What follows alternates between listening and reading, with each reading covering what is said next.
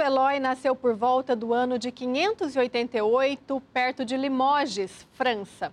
O bom santo Eloy pertencia a uma nobre família de camponeses que trabalhava na própria lavoura. Deixou o campo e foi trabalhar em uma ourivesaria. Era muito hábil na esmaltagem e cinzelamento do ouro. Servir ao rei francês. No ano de 632, Eloy fundou um mosteiro ao sul de Limoges. Fundou depois um mosteiro feminino em Paris. Em maio de 641, foi ordenado padre e bispo de Noyon.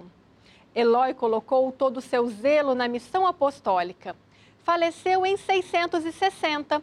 Em Paris, no bairro de Ferreiros, Ferramenteiros e Marceneiros, foi dedicada uma igreja a Santo Eloy, reconstruída em 1967.